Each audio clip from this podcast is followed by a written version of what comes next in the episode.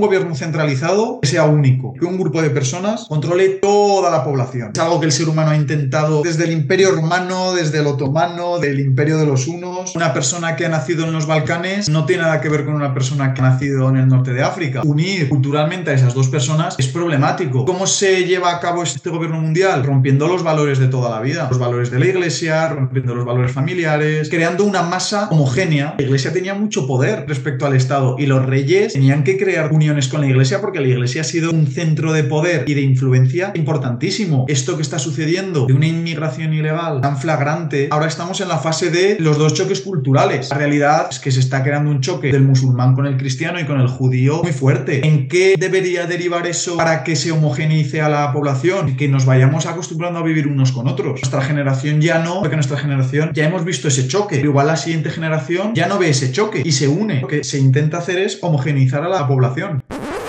No os voy a engañar, este ha sido uno de los episodios favoritos que tengo con Jorge, hablando de las temáticas de dinero, del mundo, de la sociedad en general, de la dirección que está tomando nuestro planeta, al parecer controlado por algunos pocos. Y para celebrarlo ha empezado a nevar aquí en Estonia, como si ya el tiempo, seguramente modificado por aviones de las propias personas, supiera de lo que estábamos hablando, ha empezado a nevar, ha cambiado el clima, aunque no ha sido nieve de esta que esté colgando. Lo que está colgando son los cojones de las personas de las que vamos a hablar hoy, que son estas que tienen unos cuantos hilos que dominan absolutamente todo lo que hay. El concepto de deep state o estado profundo es un concepto fascinante. Hablamos ligeramente de sociedades secretas o sociedades públicas, pero con intereses, agendas más bien malignas para nosotros. Lógicamente no son malignos para ellos, porque al fin y al cabo buscan el interés propio que es la naturaleza humana. Y esto sí se entiende perfectamente. El problema es cuando algunos de estos que quieren amasar poder tienen demasiado poder y amasado y aún quieren solidificar más este amasamiento, como mimoso muscular, que no sé si se llama así amasamiento, pero nos lo acabamos de inventar. Lo que no nos hemos inventado es toda la información bien documentada, bien pública, pero poco hablada, de que hemos tratado aquí con Jorge, o el usuario Doomser que ha venido ya de forma recurrente a hablar de estos temas, dinero, mundo, sociedad, como estoy diciendo, y que se viene de forma recurrente Sociedad.ninja, la comunidad privada del podcast, a hablar de estos mismos temas, pero de forma actual, de la actualidad, de, con el noticiario revolucionario, que lo llamamos nosotros en las noticias más relevantes, para podernos avanzar a los cambios que vienen. Un factor que sigue en la misma línea es hoy el deep state. Eso parece que ha seguido así durante mucho tiempo, desde hace incluso miles de años, y parece que el interés de estas personas es seguir amasando este poder a largo plazo. Hablando para el largo plazo, lógicamente también mencionamos a Bitcoin entre medias, porque el contexto lo requería. Y también hablando a largo plazo, esperamos que este podcast y estos episodios se puedan mantener así al principio. Muchas gracias a vosotros que hacéis que se mantenga de forma libre e independiente para hablar de, bueno, de las libertades al fin y al cabo, ¿no? Que no haya patrocinadores que puedan manipular lo que estamos hablando. Así que muchas gracias a todos los oyentes que hacéis esto posible. Y, como siempre, una charlita de estas muy fluida, muy buena, me ha gustado mucho con, con Jorge. Lo vemos aquí en este podcast multipotencial de Pau Ninja.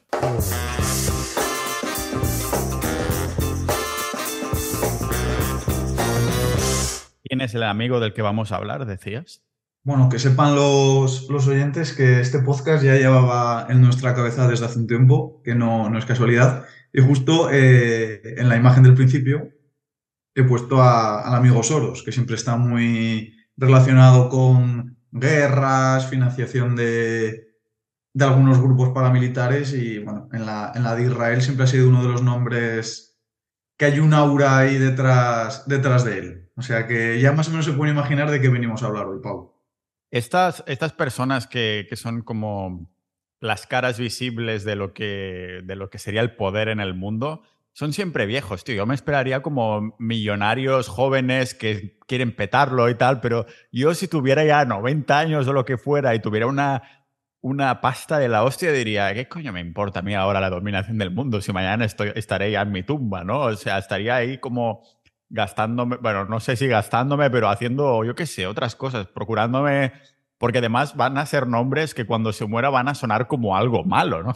o sea que... Sí, de hecho, muchos de ellos si lo piensas, por ejemplo, el caso de Jacob Rothschild es quinta o sexta generación. O sea que, esta gente ya viene de, de mucho atrás. Yo creo que las ideas que este tipo de personas promulgan o intentan imponer son ideas que ya se te van apareciendo cuando estás en una edad avanzada. O sea que no es algo propio de una persona de 20, 30, 40 o 50 años. Podría ser uno de los motivos. Bill Gates, que está ahí también, no es una persona de esta edad. es, una más, persona es más jovencito, sí, es más jovencito. Este dice, bueno, aún me quedan 40 años de, reventar el mundo, si me inyecto sangre de jóvenes y tal, aún lo podré estar petando por ahí.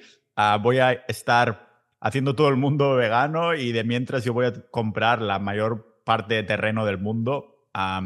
Estados Unidos es el tío que tiene más terreno de todo el mundo y seguro que se mete una de carne de pasto a diario por mucho que promueva la, dieta vegana. Madre de Dios. Sí, de hecho eh, hay un meme muy bueno con lo de Bill Gates, que sabes que bueno, es una de las personas que también está siempre en el foco de, de estas teorías de la conspiración, que hoy realmente no venimos a hablar de teorías de la conspiración. ¿eh? Antes de nada, vamos a decir de qué venimos a hablar. Venimos a hablar de el Deep State, el Estado Profundo, y hemos titulado el capítulo como Hilos de una marioneta. Eh, hay un meme muy bueno, no sé si lo viste, que pusieron un emoji en, eh, en Apple o en iOS o para todos, no sé, que era de un hombre embarazado. Ah, y, tiene, y tiene cierta, cierto parecido a Bill Gates. Y el cabrón de Elon Musk puso en Twitter eh, forma de que se te baje una empalmada o que te dé un gatillazo y puso el emoji y al lado una imagen de Bill Gates con la tripa. Y parece ser que Elon Musk no sabemos muy bien, siempre lo comentamos, de qué lado está. Yo creo que también es una persona muy cambiante, pero por lo menos a esta gente le da, le da caña por Twitter. Total, sí. Yo creo que muchas personas que a lo mejor no simpatizaban nunca con Elon Musk, el odio de Bill Gates les ha hecho simpatizar más con, con Musk, ¿no? Que une más el odio a una persona que, que el amor a otra, ¿eh? Y Elon Musk pues, es una de las personas que es otro que está en el foco de, de todas las miradas, pero bueno, como es una persona que igual al ser más joven también, al tener este halo de la historia de el gran ingeniero que se hace a sí mismo, que viene a salvar el planeta, pues igual también nos queda un poco más en gracia. Bill Gates, ¿cómo ganó la fortuna? Bueno, pues sabemos que es vía Microsoft, pero también tiene ahí un aura oscura de que el programa o el software no lo desarrolló él, que lo compró una persona india, que luego tapó el nombre. ¿sabes? Que siempre hay también, bueno, y eh, Rockefeller, Rothschild, George Soros, toda esta gente, pues sabemos muy bien de dónde vienen los patrimonios. Vienen de, la banca tradicional, vienen de pues, financiar gobiernos, financiar organizaciones. Bueno, Además, ya sabemos dónde nos metemos. El episodio de hoy, que es en abierto, recordemos que Jorge se viene de forma continuada en Sociedad Ninja a hacer el noticiario revolucionario, donde hablamos de este, bueno, tipos de cosas de noticias, sobre todo de actualidad. Hoy es un poco más general, pero igualmente importante. Y estamos rozando una línea de cancelación que esperemos no pasar, porque lo que voy a mencionar ahora intentaré utilizar también palabras claves. Y es que el bueno de Puertas, Bill Gates, claro, también estaba relacionado con el tío ese que se suicidó, entre comillas, no voy a decir nombres, en el que estaban ahí en una isla y bueno, mm, había personas, personalidades que se frecuentaban esa isla y ahí había, llamémoslo, personas de edad temprana ah, que estaban ahí festejando y todo el rollo, ¿no? Y, hay fotos y documentación del bueno de Gilipuertas con este otro señor, señor que no voy a utilizar el nombre. Por eso digo que hay... Te pueden llamar conspiranoico solo por decir que hay gente que manda en el mundo. O sea, ah, hay gente que manda en el mundo más allá de los políticos, que mandan a los políticos. Ah, conspiranoico, ¿qué dices? Me estás hablando de los Illuminati, todo el rollo. Joder, tío, por favor. Dos dedos de frente, ¿no? Si alguien tiene un montón de poder, al igual, no, no querrás ser el foco de la atención de los medios, no querrás ser el... Querrás tener cierta aura de protección, ¿no? En este sentido. Y tiene todo el sentido del mundo. Es de dos dedos de frente al fin y al cabo. ¿Qué es esto entonces del del deep state y cómo se relaciona con esto. De hecho, no es que sea una teoría de la conspiración porque es algo que está constatado, te quiero decir.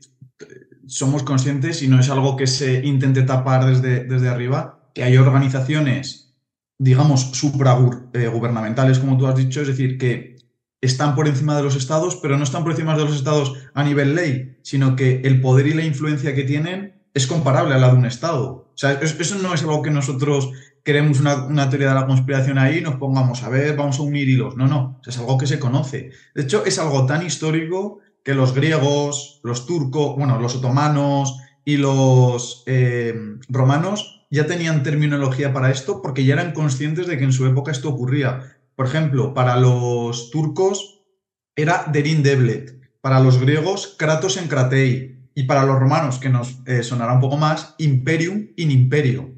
Es esa terminología que viene a referir el Estado dentro del Estado. De hecho, hay una teoría filosófica para esto y es que dentro de grupos siempre se tienden a crear subgrupos, siendo el individuo el grupo más fundamental que existe, ¿no? Entonces, dentro de un parlamento hay subgrupos. Seguramente dentro de esos subgrupos habrá unidades de personas que creen subgrupos. Pensemos en un grupo de amigos, ¿no? En un grupo de amigos de 20 personas, oye, pues tú siempre tienes más simpatía con 5 y dentro de esos 5 siempre puedes crear una jerarquía que tienes más simpatía con otros dos. Pues esto es un poco lo que venimos a definir como el estado profundo. Eh, estas conspiraciones de este estado actuando a puertas del estado oficial, bueno, desde el asesinato a Julio César, Nerón, Agripina la Menor, son, son, cosas que están constatadas y son cosas que no, no se te tiene por qué venir a la mente ese círculo, esa mesa redonda donde hay siete personas diciendo vamos a enviar un misil aquí, esta persona tiene que morir. A veces pueden ser conspiraciones de una sola persona. Es, de eso venimos a hablar hoy y de cómo se puede artificiar un Estado dentro de un Estado que a veces incluso puede tener interés por parte del Estado oficial de que se cree, porque puede ser la mano ejecutora no oficial.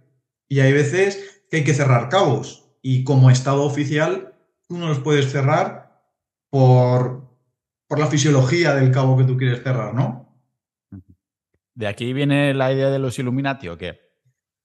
Sí, a ver, yo creo que los Illuminati, ya sabes que siempre que se coge una idea y coge mucha fuerza, se intenta llamar la atención con ese tipo de idea. Eh, los Illuminatis, igual que los masones, de hecho hay, un, hay muchos podcasts en, YouTube o en otras plataformas donde van personas que abiertamente te dicen que son masones, pero porque ya sea por las novelas, ya sea por las películas, se les ha dado pues ese aura misticista, ¿no? De personas... Mira, yo lo que siempre se me viene a la cabeza es el capítulo de Los Simpsons.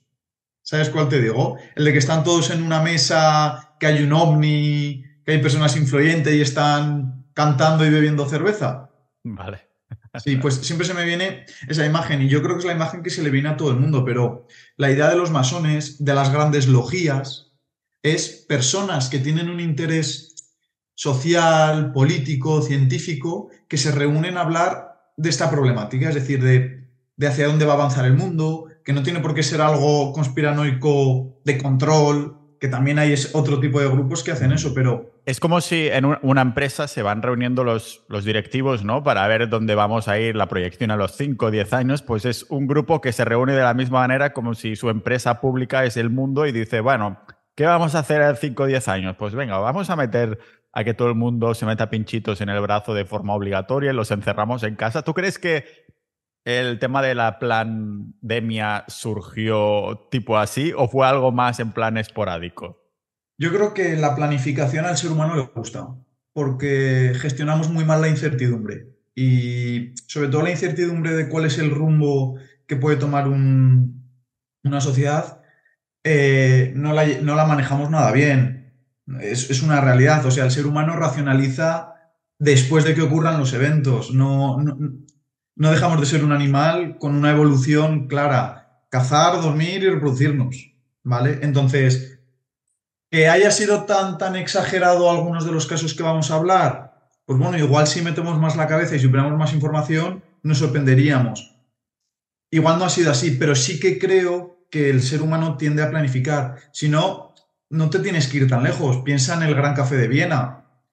Eh, ahí, en los años 1920-1930, iban los físicos más famosos, los escritores más famosos, los políticos más famosos a tener conversaciones sobre el rumbo que estaba tomando la ciencia, la filosofía, eh, la política. y de ahí pueden salir ideas. El hecho de que una persona converse con otra ya es una fuente de influencia.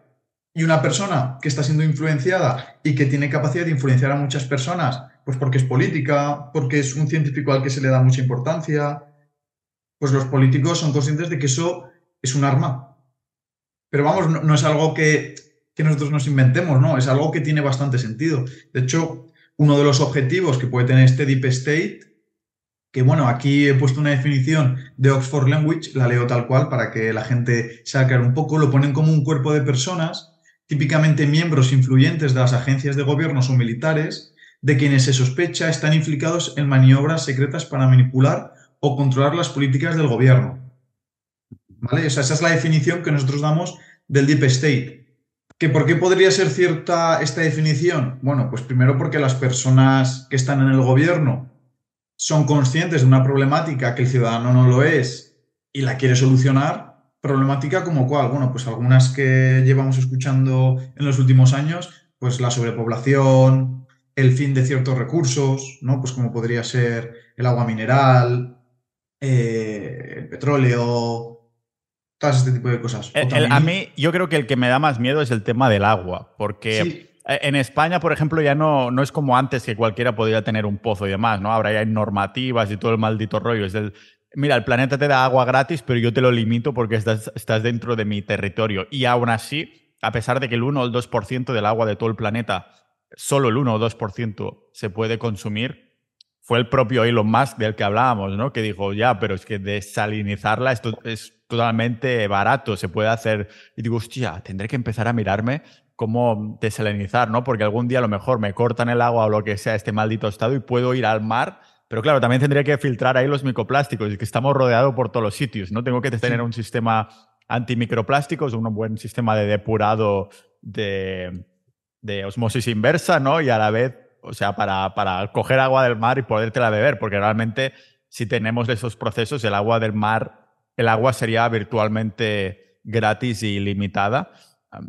Sí, precisamente por esto es barata, ¿no? El agua como gasto, como gasto, pues porque está en, abundancia, ¿no? Es como el ejemplo este que dicen de, hostia, ¿tú pagarías mil euros por una botella de agua? Y dicen, no, claro que no, si puedo beber del grifo o ir a comprar o lo que sea. Pero claro, si estuvieras en el, desierto sí que pagarías mil euros, ¿no? Si no tuvieras ahí agua.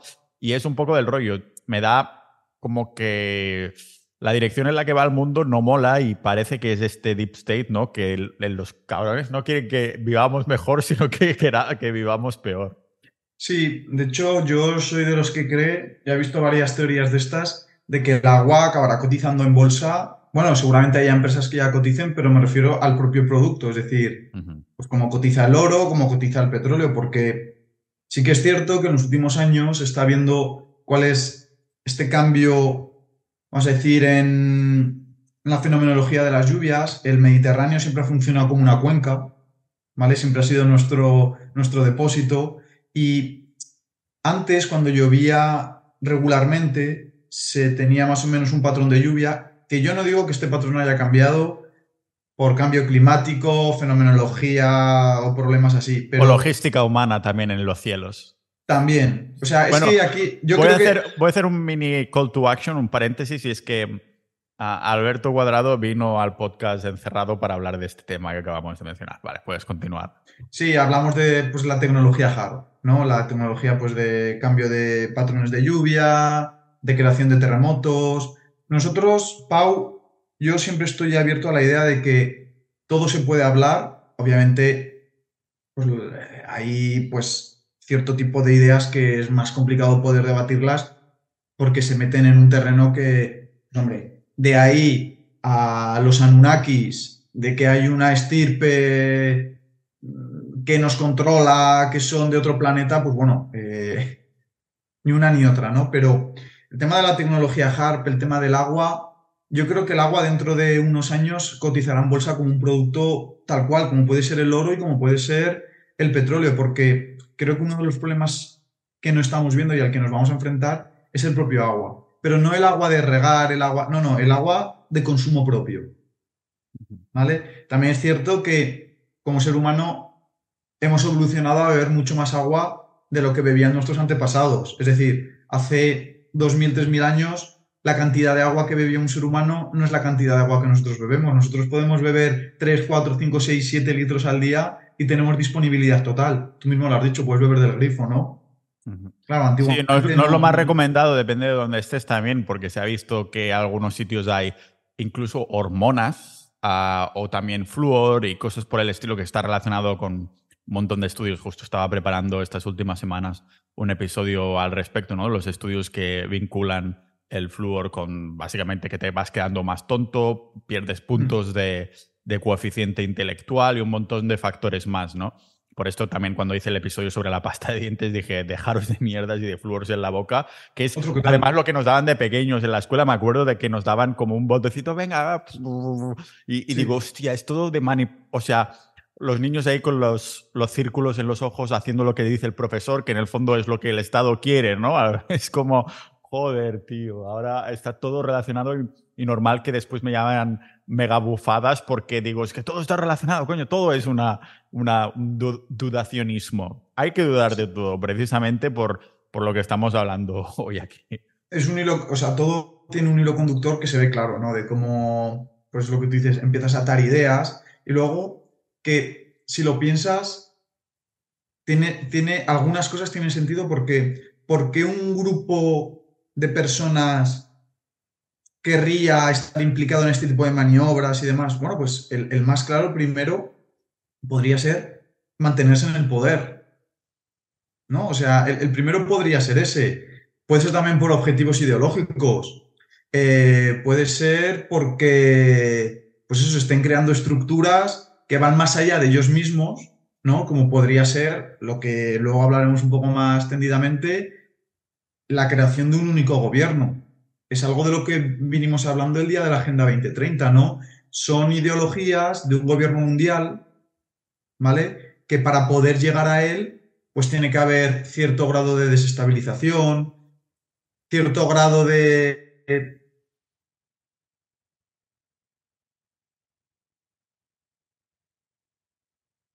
miedo a cambio climático, miedo a sequías, miedo a pues todo este tipo de armas arrojadizas que se pueden utilizar, que ya bien pueden ser ciertas porque la fenomenología es cierta, como puede ser, pues eso, un cambio en el patrón de, pues, del tiempo, que puede ser algo inducido por nosotros o puede ser algo propio de ciertos ciclos, ¿no? Pero claro, puede ser usado como arma arrojadiza. Una pandemia, un virus, eh, que no, no estoy diciendo aquí que sea, estoy poniendo posibilidades, Luego también el uso del lenguaje es muy importante en este tipo de... Ya lo vimos con el Club de Roma, con el tema de cómo habían cambiado las palabras de los objetivos del, del milenio a la Agenda 2030. ¿Te acuerdas? Ya en esos clubes 1980, 1990 se empiezan a introducir palabras como la igualdad, eh, el feminismo tal y como lo conocemos, ¿no? Entonces, si te vas echando hacia atrás, vas entendiendo que para poder controlar a la población, el uso del lenguaje y el uso de armas arrojadizas que creen miedo es importante. ¿Vale? Es muy importante. Claro, la gran pregunta es, ¿cómo podemos ejecutar esto? Porque desde que un Estado o un gobierno tiene en mente esto, tiene que haber una mano ejecutora. Pues la primera que se nos viene a la cabeza es esa simbiosis Estado-empresa. ¿no? Esas empresas tan grandes, esas multinacionales tan grandes que tienen mucho poder de actuación sobre la sociedad. ¿Y hay algunas específicas que te vengan en mente? Bueno, aquí he puesto pues eh, una imagen de estas empresas que tienen... Cuando dices aquí he puesto, vamos a hacer referencias a las notas del episodio por si alguien se lo quiere tener como soporte mientras nos está escuchando. Eso es, que, que siempre vean el podcast si tienen la disponibilidad con, con las notas que pasamos porque muchas imágenes, muchos links los dejo ahí para que luego puedan seguir eh, investigando. Claro, eh, vamos a irnos con el claro ejemplo de Nestlé. ¿Vale? Nestlé pues es un grupo de empresas que controla otros cientos o, miles de empresas. Siempre decimos lo del desayuno, ¿no? El desayuno es la comida más importante del día. Pero, ¿quién financió ese estudio? Los buenos de Kellogg's. que los tienes ahí también. Que también, por lo que veo en la infografía, dominan un montón de empresas y ya hice un episodio que era sobre el embarazo, bueno, la dieta vegana en el embarazo y mencioné cómo fue precisamente el del señor Kellogg's y algunos otros miembros de la Iglesia del Séptimo Día y todo el rollo que empezaron con esta idea porque pensaban que decían que la masturbación, que todo lo sexual era, era como malo, querían como prohibirlo, así que fueron directamente a lo que es las hormonas en vez de simplemente apelar a la fe o apelar así, fueron directamente a las hormonas, ¿no? Y recomiendo encarecidamente ese episodio. Si ponéis por ahí Pau Ninja dieta vegana embarazo o algo así por Google, se lo podrán escuchar, que sale el origen, o si buscáis por YouTube Pau Ninja origen veganismo, sale por ahí. Y la verdad es que creaban incluso tenían como especie de cinturones de castidad y cosas así que se hacían poner a, los miembros. Y bueno, a partir de aquí salen también el tema de los cereales, que como sabemos cómo nos actúan las hormonas, el tema de los carbohidratos y todo el rollo. Y, bueno, que sigue siendo uno de los cereales más vendidos. Que, sí, Que, que, claro, si lo apelas desde que eres niño, que además es cuando necesitas más estas hormonas para ir creciendo y todo, pues te pillas unos hábitos que no son buenos, pero ya es lo que has hecho toda la vida y no conoces nada mejor. No es por esto que si tú vas al, pasillo del supermercado de los cereales para, bueno, digo para niños, pero también para adultos, pero si vas ahí, todos esos cereales, de esos dibujos de los tigres o las cebras o, o quien sea que haya en los paquetes de los cereales, los ojos están ligeramente apuntando hacia abajo, como en dirección a los niños, no a los padres, ¿no? Para apelar precisamente a, joder, si los hacemos adictos y, queremos que, consuman esta mierda desde bien pequeños, pues están apelando, el marketing es, es, a los niños, ¿no? No quieres tener a tu niño de no sé cuántos años, están gritando y, rompiendo las bolas en el supermercado y dices, vale, vale, te lo compro, joder, tío, el, mono que te está mirando todo el ¿sabes? Es como... Sí. De hecho, si te das cuenta, estas grandes empresas, la mayoría son o de alimentación o de cuidado personal, ¿vale? Entonces, pues lo que decíamos, vía alimentación es una vía muy directa, pero vía cuidado personal, lo has comentado, eh, pastas de dientes, colutorios, champús, todo lo que, son lo que son cosméticos también eh, en la piel humana es, es el órgano más grande que tenemos y es, es, como una esponja literalmente. Entonces todo lo que nos ponemos en la piel queda absorbido. Por esto hay un montón de componentes que afectan directamente a las hormonas, pasando, por ejemplo, por meterte dos sprayazos de colonia, el 99% de lo que hay en, en el supermercado, esto afecta directamente a las hormonas para peor, lógicamente, no es que te dé más vitalidad ni nada por el estilo. Por eso, una buena regla de oro es no ponerte nada en la piel que no te comerías. Si no te lo ibas a comer, entonces no te lo pongas en la piel. Pues aquí tienes el por qué estas empresas también juegan un papel muy importante, porque, al fin y al cabo, como consumidores, en el momento en el que la oferta a pequeños comercios, pequeñas empresas está muy cerrada, ¿vale? Pues porque los costes de fabricación, los costes de compra aumentan mucho. Cuando tú vas a un supermercado es prácticamente imposible no tener que comprar un producto de estas empresas, sino Coca-Cola, pues Kellogg's, Nestlé, Kraft, también está Pepsi Co, eh, P&G, Johnson Johnson. Claro. Ah, voy, a hacer un paréntesis para poner esto en perspectiva y llevarlo a casa de es algo que yo también he hecho como práctica monopolística, casi para llamarlo así, ¿no? Pero hecho en pequeña escala para que la gente entienda lo que estás explicando ahora mismo, de que es imposible comprar algo que no sea de esta empresa, ¿no? Y es que si vas al supermercado, lo que acabas de decir, no solo hay Coca-Cola, sino que a lo mejor la marca blanca o lo que es, resulta que también es la empresa o la subempresa de Coca-Cola que lo crea y terminas comprando sus productos al fin y al cabo, lo que significa que los ingredientes, todo lo que hay en el mercado, lo están decidiendo ellos. Mira, hace relativamente poco, a cuestión de una semana o dos, hice un reel que se hizo bastante viral sobre cómo entreno mi mandíbula, cómo la he estado entrenando, ¿no? Con los chicles y todo esto. Y entonces yo vi que había, había habido compras de, los chicles que, vendo yo, no solo yendo al, al, enlace en mi perfil a comprar los chicles, sino también buscando en Google a chicle mandíbula. Y entonces mi tienda es como la que aparece el primero, ¿no? Pero es que además, que esto es algo que no he explicado en el podcast, pues porque no ha habido situación, no es que lo esté ocultando, de lo contrario no lo estaría explicando ahora abiertamente, tengo otra tienda que vendo exactamente lo mismo, el mismo tipo de chicles, con un precio ligeramente más alto. Entonces lo que hago es competir contra mí mismo, porque si alguien busca esos chicles en Google, las dos tiendas que salen son mías, con precios ligeramente distintos y tal, ¿no? Es como una práctica de e-commerce que tengo ahí a nivel orgánico, a nivel SEO. Y claro, vi que un porcentaje, el 80%, compró los chicles en mi tienda, pero un 20% compró los chicles a la otra tienda.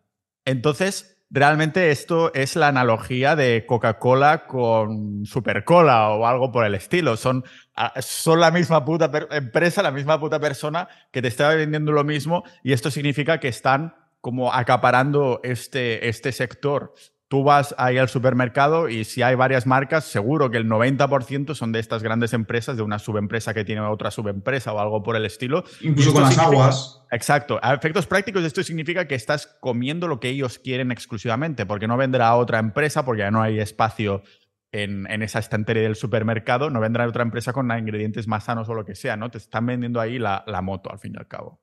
No hay empresa, pero porque, bueno, ahora lo explicaré, que es una ley muy eh, no es muy famosa, pero uno de los mayores referentes a nivel capitalista aquí en España, que es Mirrancho Bastos, la menciona varias veces, es que realmente tú a nivel de competidor no puedes competir con ellos, pero porque, primeramente, las imposiciones legales son casi imposibles de, de sobreponerlas, es decir, no puedes pasar por esas imposiciones legales, pero es que ya luego a nivel de logística lo tienes mucho más complicado.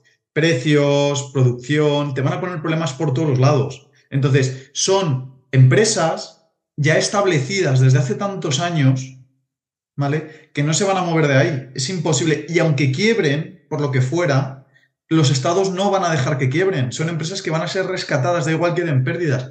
Por lo que tú has dicho. Porque al fin y al cabo, cuando tú vas al supermercado, que de hecho es una de las actividades más importantes que nosotros realizamos, ir al supermercado. Joder, es una de nuestras necesidades eh, fisiológicas, comer y, y beber. Claro, controlar esa parte es importantísima. Por lo que tú dices, porque estás controlando prácticamente nuestras necesidades básicas de comer si además tú controlas qué comes, cómo lo comes, incluso cuando lo comes, porque si ¿Cómo te, afecta? ¿Y cómo te afecta lo que comes? Claro, si ya me estás diciendo que, si por ejemplo, eh, no me tomo un vaso de leche por la mañana, el calcio de mis huesos va a producir que dentro de 30 años tenga artrosis, o si no desayuno eh, muy fuerte, eh, pues no voy a tener energía durante el día. Claro, es que además controlas eso, pero también controlas el media que hay detrás. Entonces, es una... Está muy bien artificiado, no nos vamos a engañar. Y son empresas que, vamos, Coca-Cola, Kellogg's y demás, son empresas de, 80, 90, 100 años. O sea, que están ahí desde hace mucho tiempo. Aquí la ley Lindy también aplica. La ley Lindy eh, nos dice, según Taleb, es quien dijo esta ley, la ley Lindy, que cuanto más tiempo lleve algo existiendo, más probabilidades existe de que siga existiendo en el futuro. Lo cual también, también aplica al revés. Algo que lleva poco tiempo existiendo también es más probable que no exista en el futuro, ¿no? Eso significa que estas empresas, si llevan décadas ahí, lo más probable es que siga existiendo en el futuro también. Sí. Esto, bueno, no tiene, tiene algo que ver, pero para los que sean un poquito más científicos, eh, se llama heterocedasticidad a nivel estadístico es una propiedad que tienen ciertos sistemas y es que dependiendo del rango que tú estés estudiando, tienes una varianza distinta. Entonces, son empresas que como llevan ya tantos años, la varianza y la incertidumbre que hay dentro de estas empresas es mucho menor que una empresa que se pone a producir Coca-Cola nueva y que lo están haciendo dos amigos y llevan tres meses. Y lleva, tendrá unos costes de producción enorme que no podrá compartir con los precios de Coca-Cola. Eso es, y que su rango de acción inicialmente es un barrio. Como mucho luego será los barrios vecinos, como mucho luego será la ciudad. Pero claro, ese movimiento puede ser años y cualquier movimiento mal hecho te manda a tomar por culo. De hecho, una cosa que va muy en relación con lo que tú has comentado es la ley de Borsodi. ¿vale? La ley de Borsodi tiene que ver con los costes de logística y los costes de producción. Realmente ¿por qué no podemos hacer una panadería central? Porque sería inviable a nivel de logística. Es mucho más barato que haya pequeñas panaderías en cada barrio. Entonces, la ley de Bolso dice que a medida que tú eres una empresa más grande, los costes de producción disminuyen mucho, pero los costes de logística eh, aumentan. Por eso mismo, yo el ejemplo que mejor veo es el que pone Miguel Bastos, es el ejemplo de un barco, pues como el Titanic, y una pequeña lancha. Un barco como el Titanic es muy grande y tiene mucha capacidad de transporte, pero a la hora de girar necesita kilómetros para girar. ¿Vale? Es muy poco menos dinámico. Se, se adhiere peor a los cambios. Sin embargo, una pequeña lancha es muy rápida y es muy fácil de girar, pero también es mucho más inestable. Y hay pues menos capacidad de tener cosas ahí metidas, claro. Claro, entonces, para grandes empresas, o se crea una simbiosis a nivel estatal, que es lo que hemos eh, dicho antes, o su capacidad es muy reducida. Claro, estas empresas es que incluso algunas de ellas ya están quebradas desde hace muchos años.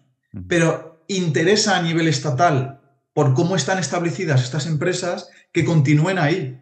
¿Por qué? Bueno, pues por intereses alimenticios, como lo que hemos comentado antes, por intereses de, ropa, eh, intereses de instrumentos tecnológicos, o sea, que realmente es importante. Es como los grandes fondos de inversión. Los fondos de inversión es que son los que te sacan adelante empresas o no. Es que es así. Entonces, si tú controlas por ejemplo, aquí he puesto pues, eh, los grandes fondos de inversión que todos conocemos, Vanguard, BlackRock y Fidelity. Claro, es que esta gente controla todas las grandes empresas que hay. Pues Google, pues entre los tres tienen prácticamente un 15%.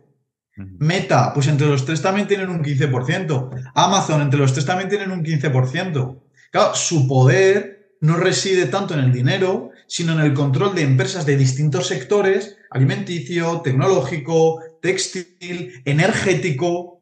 su rango de acción es que es mayor que el de un Estado. Es que tiene mucho más poder sobre una empresa, este tipo de fondos de inversión, que un Estado. Es que un Estado no tiene poder en ese tipo de... más allá de la capacidad regulatoria que tiene. claro, si al fin y al cabo el fondo de inversión es el que maneja hilos, el fondo de inversión también va a crear una simbiosis con el Estado y van a crear regulación beneficiosa para ambos. Entonces, se crean ahí un juego de incentivos que muchas veces los damos por alto. Eh, BlackRock es el tío que decide quién se pone eh, de Telefónica como CEO. Telefónica es la empresa de tecnología y telecomunicaciones más grande de España. Ninja de la vida dicen que tanto tu sueldo como tu conocimiento son la media de las personas con las que interactúas más. Lo sé porque mi media va subiendo año tras año desde que creamos Sociedad Ninja, la comunidad privada del podcast. Somos más de mil multipotenciales personas con multitud de pasiones e intereses, pero con un denominador común, que una de las mayores inquietudes de más del 90% de estos cientos de miembros es el dinero. El dinero en todas sus formas, inversión, negocios o el ahorro de impuestos llevando nuestras empresas a los países donde nos tratan mejor. Si estás aprendiendo algo de este episodio, tanto como yo haciéndolo, imagínate lo que aprenderás dentro de nuestra comunidad. Sociedad Ninja. Conocerás maximalistas Bitcoin, pero también especuladores de otras criptomonedas. Conocerás emprendedores en serie, pero también asalariados linces que multiplican su dinero con la bolsa, inmuebles, coleccionismo o side projects. Jugadores de póker, programadores, ninjas de las apuestas o incluso funcionarios avispados, pero también ninjas que ya tienen la libertad financiera a los 30 años, que solo se dedican a invertir, o multimillonarios retirados de los que aprendemos en los episodios exclusivos, boletines y audiocursos solo para miembros. El activo más valioso no es un Bitcoin, no es una gema, no es un negocio, ni una acción de bolsa en concreto, sino el hecho de tener un círculo de personas con las mismas inquietudes que tú. Una comunidad que promueve la curación del contenido, el filtro de información, datos y noticias que no verás en los medios tradicionales, haciendo que nos podamos avanzar a los cambios de los mercados.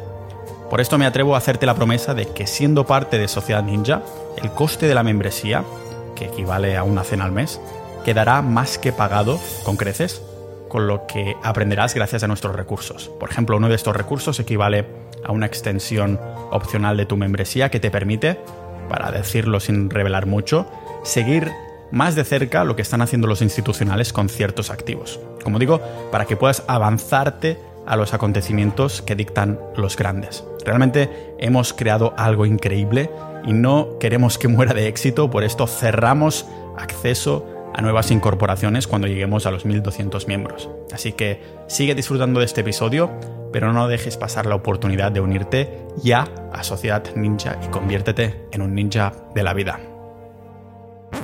Ahora que mencionas, ahora que mencionas a BlackRock, vamos a hacer un mini paréntesis sobre la idea de que BlackRock haga un ETF de Bitcoin y lo que implica esto. Un paréntesis muy rápido. Lógicamente, si hablamos del Estado y de salir del Estado, tenemos que hablar un poquito de Bitcoin en este sentido, ¿no? ¿Tienes alguna idea ahí de, si se va a aprobar este ETF?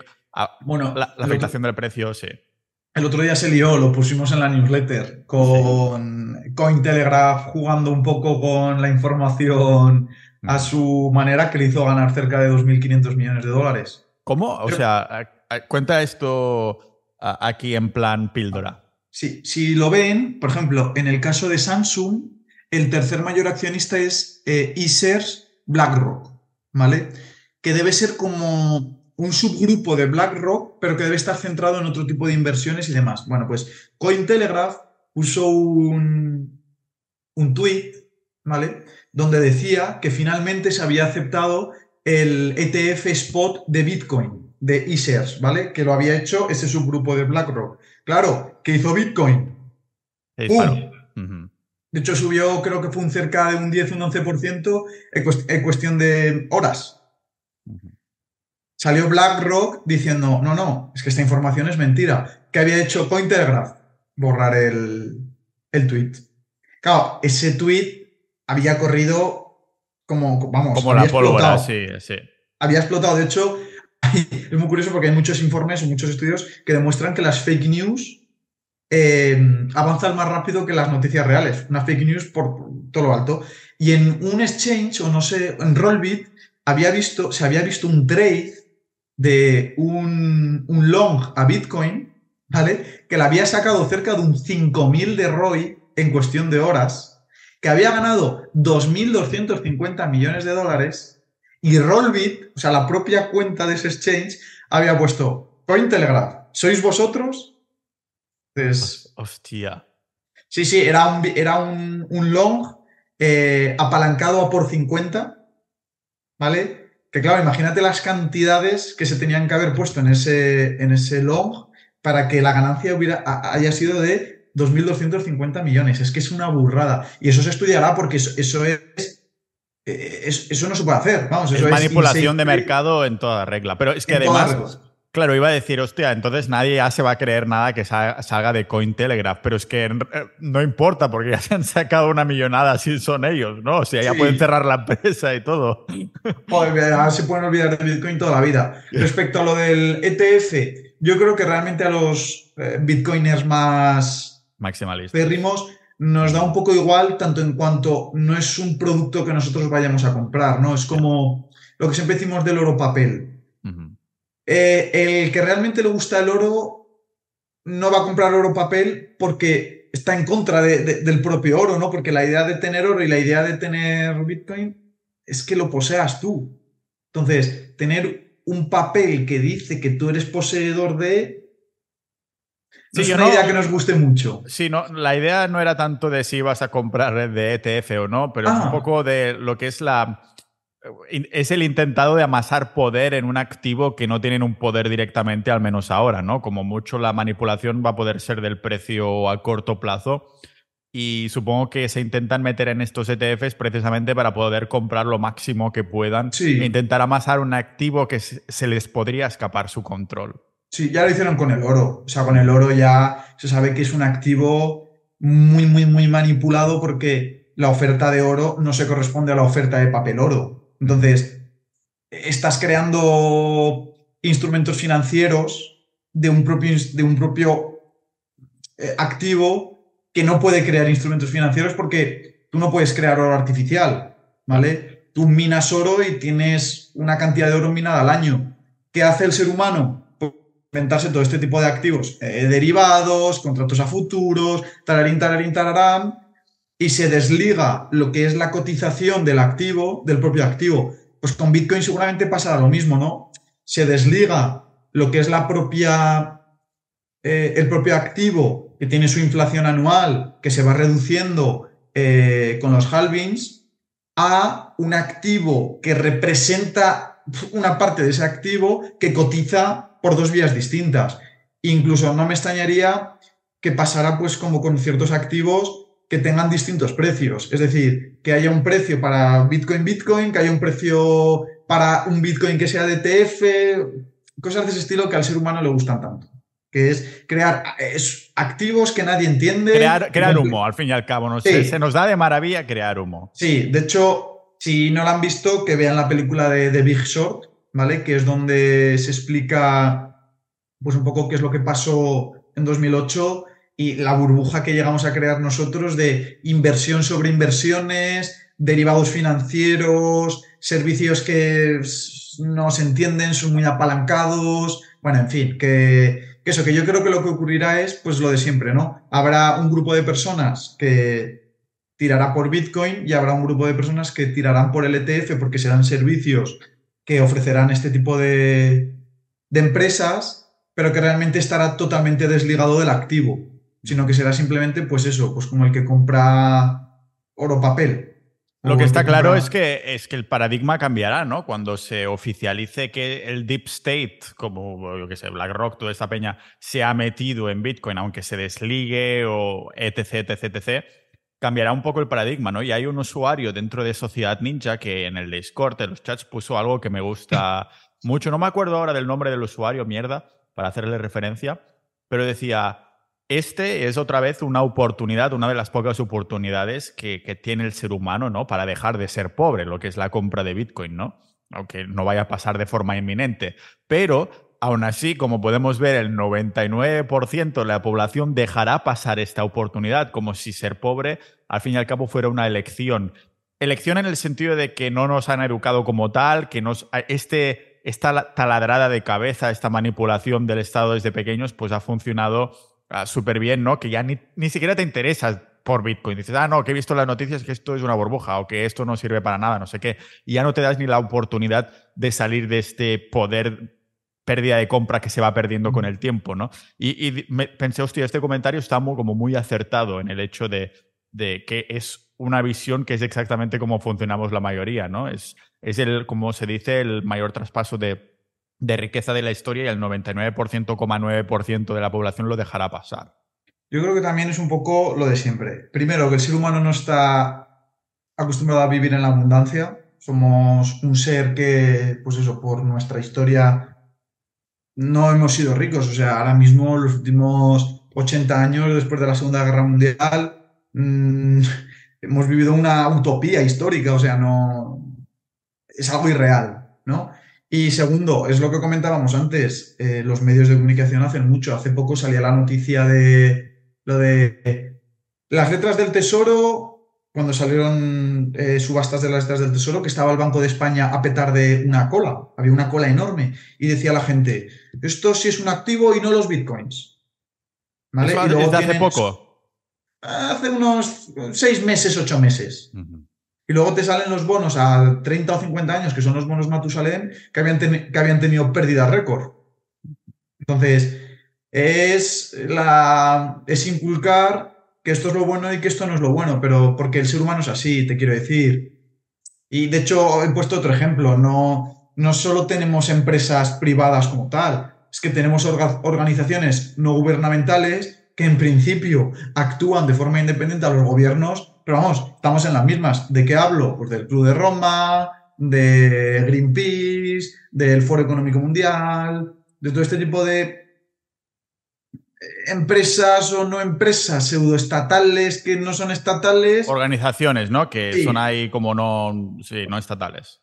Que, pero que están ahí y, también envían un mensaje y ese mensaje pues puede estar también muy, muy sesgado porque estas empresas son empresas muy grandes. Greenpeace es una empresa que tiene muchos medios. ¿Vale? Y Greenpeace es una empresa que, bueno, yo no sé cuándo se fundó, pero Greenpeace mínimo tendrá 40 o 50 años como empresa. O sea que son empresas que están muy en el establishment. Si tú piensas eh, en una empresa eh, medioambiental y demás, a ti se te viene Greenpeace a la cabeza directamente. No se te viene otra. Entonces, están ahí y juegan un papel muy importante el Club de Roma, ya lo comentamos con el episodio de la Agenda 2030, con su informe, el informe que vimos de los límites del crecimiento, ¿vale? Que está aquí la gráfica también, donde se veía una relación entre el, el alimento por persona, el número de personas, los nacimientos, eh, el petróleo que teníamos disponible y cómo a partir de 2030-2040 todo eso iba a decrecer y vamos a empezar una época del ser humano donde ya no había crecimiento. ¿Es un informe objetivo? Pues bueno, dentro de este club de Roma había personajes muy importantes, ¿vale? ¿Interesa este tipo de informes e inducir miedo? Pues bueno, ahí ya cada uno que piense lo que quiera, ¿vale? Realmente esto va con un solo objetivo, una, agenda, un objetivo muy claro que de ahí salen todos los subobjetivos, ¿no? Sí, los objetivos, vamos, para mí el objetivo más claro, que es como el que más sentido le veo, porque es algo que el ser humano ha intentado desde el imperio romano, desde el otomano, desde el imperio de los hunos, que es un gobierno único. Es que es, es así, es un gobierno centralizado que sea único. Es decir, que un grupo de personas controle toda la población. ¿vale? Pero claro, por la fenomenología, porque cada persona venimos de eh, etnias distintas, es muy complicado. ¿vale? Eh, una persona que ha nacido en los Balcanes no tiene nada que ver con una persona que ha nacido en el norte de África. Entonces, unir culturalmente a esas dos personas es problemático. ¿Cómo se lleva a cabo este, este gobierno mundial? Pues rompiendo los valores de toda la vida, rompiendo los valores de la iglesia, rompiendo los valores familiares, creando, eso es, creando una masa homogénea de seres humanos, ¿no? Es decir, aquí ya no hay personas ah, Se me está petando la cabeza, entonces, ¿crees que todo esto que está pasando con la inmigración ilegal, que, se están viendo, está relacionado? Totalmente. Es una desestabilización y es una ruptura de, los valores culturales. Es decir, a nosotros lo que nos ha separado toda la vida que ha sido pues la iglesia. Si es que el, el poder eh, siempre ha sido. Eh, de hecho, la, primera vez que se hablaba de Estado en Estado era porque la iglesia tenía mucho poder respecto al Estado y los reyes tenían que crear también uniones con la iglesia porque la iglesia ha sido un centro de poder y de influencia importantísimo. Yo creo que esto que está sucediendo de una inmigración ilegal tan flagrante, claro, ahora estamos en la fase de los dos choques culturales. Es decir, aquí la realidad pues, es que se está creando un choque del musulmán con el cristiano y con el judío muy fuerte. ¿En qué debería derivar eso para que se homogeneice a la población? Pues en que nos vayamos acostumbrando a vivir unos con otros y nuestra generación ya no, porque nuestra generación ya hemos visto ese choque, pero igual la siguiente generación ya no ve ese choque y se une. Entonces, yo creo que lo que se intenta hacer es homogeneizar a la, población, porque es que si no, crear un gobierno mundial es imposible. No tiene sentido. Hostia, joder, menuda, menuda petada de mente. Ahora, yo pensaba, claro, es lo que te decía, parece todo que son eventos aislados, pero todo está conectado y va en esta misma dirección. Mm. Es que. China, por ejemplo, o sea, tú te vas a Europa y en Europa hay muchos reductos todavía, pues ortodoxos y demás. La, fe ortodoxa es una fe muy fuerte. Mm. ¿vale? Yo he estado en Bulgaria y el que haya estado por Bulgaria, Rumanía y todo este tipo de países son personas que los valores cristianos ortodoxos los llevan a rajatabla. Yo estuve viviendo en Ucrania y una de las cosas que más me flipaba es que caminando por la calle tranquilamente, que hay todas estas iglesias ortodoxas, las personas que pasaban por delante de una iglesia sin entrar, pues se detenían, hacían la cruz, mirando a la iglesia y seguían caminando después, ¿no? Como del rollo, hostia, joder, que... es una locura. Sí. Es una locura como lo llevan. Yo recuerdo entrar en iglesias ortodoxas enanas, pero enanas me refiero del tamaño de un salón, ¿vale? Allí en Bulgaria y encontrarme personas tiradas en el suelo que, se, podían llevar ahí media hora, 40 minutos rezando. ¿eh? Eso en España ahora es impensable, pero hace 80 años no era tan impensable, o hace 60 años. tendremos, que empezar todos a creer en Dios solo por ir en contra del Deep State, tío.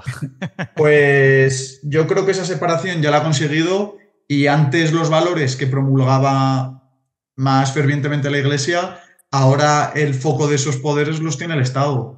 y el Estado es el que crea las creencias, al fin y al cabo, ¿no? Eh, la Iglesia ha quedado apartada, no hay más que ver a, al Papa Francisco. El Papa Francisco no deja de ser otra persona del Deep State. O sea, es una persona que no tiene poder. O sea, es una persona que se adhiere a las nuevas, a las nuevas corrientes. Es verdad, porque era como el, Papa progresista, ¿no? Era el, Papa nada que, ver con Ratzinger. Nada que ver con Ratzinger. Ratzinger era una persona, además, abiertamente liberal. y eh, Ratzinger tiene escritos contra el Estado. O sea, que el demonio es el Estado. Eso es impensable. nunca, nunca pensaba que iba a decir que estaba de acuerdo con un papa, pero en, eso andamos.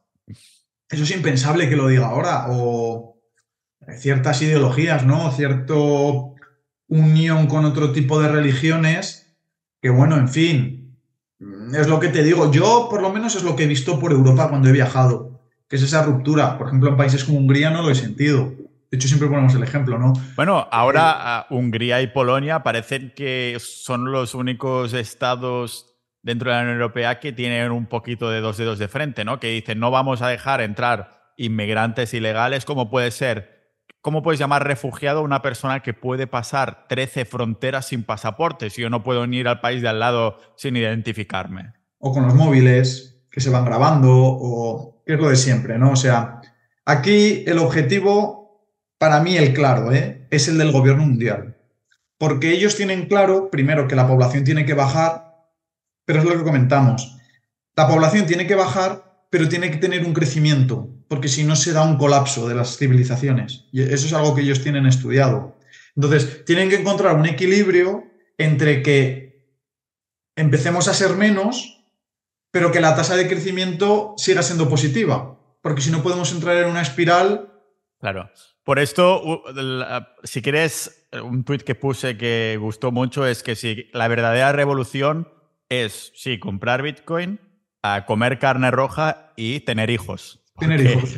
Porque exactamente es una de las cosas que se promociona como que, mira, si nos hacemos más pobres no podremos permitirnos tener un hijo, ¿no?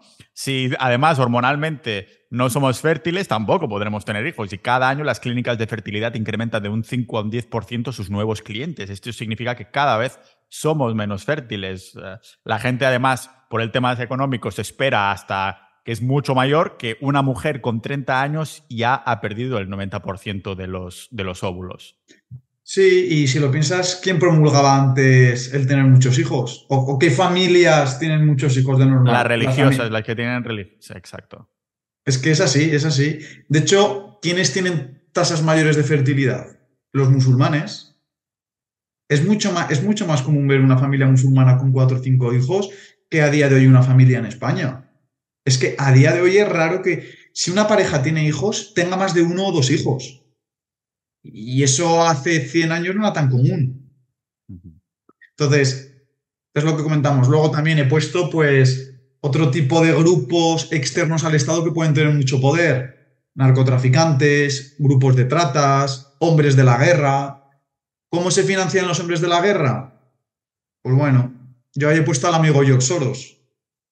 No es algo que esté oficializado, pero vamos, es algo que, que es conocido, ¿no? Luego, he puesto algunos ejemplos de desestabilización, ¿vale? Que pueden ser ejemplos de desestabilización que implican o que permiten a los gobiernos o a los estados tener más control. He puesto el ejemplo del 11S. El 11S va a ser un evento histórico que siempre va a tener ese aura raro, de no se sabe muy bien qué pasó, Kennedy, el asesinato de Kennedy, fue el francotirador, fue la CIA, ¿quién fue?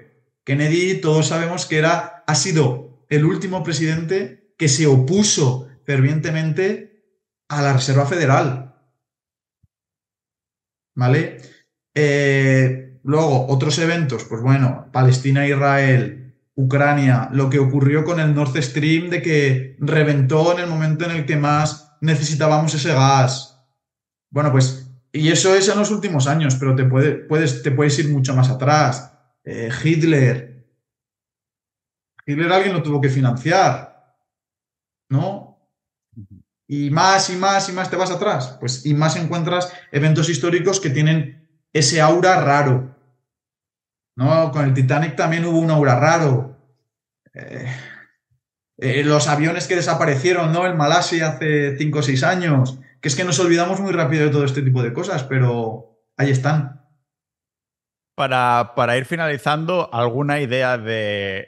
¿Nos podemos volver nosotros un deep state del deep state? Es decir, ¿hay alguna especie de protección? Una de las cosas que yo he dicho en los episodios es que un activo olvidado, aparte, el Bitcoin es al que suena más a las personas que siguen este podcast, que por cierto, este podcast nunca va a ser mainstream gracias a compartir este tipo de ideas y lo agradezco muchísimo. Lo que decíamos que el 99% de la gente no está dispuesta a salirse de ahí es precisamente porque ni siquiera le interesa este tipo de información, lo que a mí me parece fascinante, ¿no? Todo lo que estamos comentando hoy aquí. Pero uno de los activos que yo comentaba, sí, Bitcoin podría ser una alternativa perfecta, pero uno olvidado que todo el mundo se, se olvida es precisamente la autosostenibilidad como forma de activo, ¿no? Es decir, si el mundo se va a la mierda, yo estoy tranquilo en mi segunda vivienda. Y es una de las cosas que Alberto Cuadrado comentó en el episodio privado también, ¿no? Que han empezado a comprar terreno entre varias personas y es una de las ideas que en Sociedad Ninja también tenemos de, empezar a buscar en distintas áreas, algún sitio donde si todo peta podamos ir ahí y haya colaboración entre las personas por si hay que pillar esa agua y esa comida y tener todos los básicos bien cubiertos, ¿no?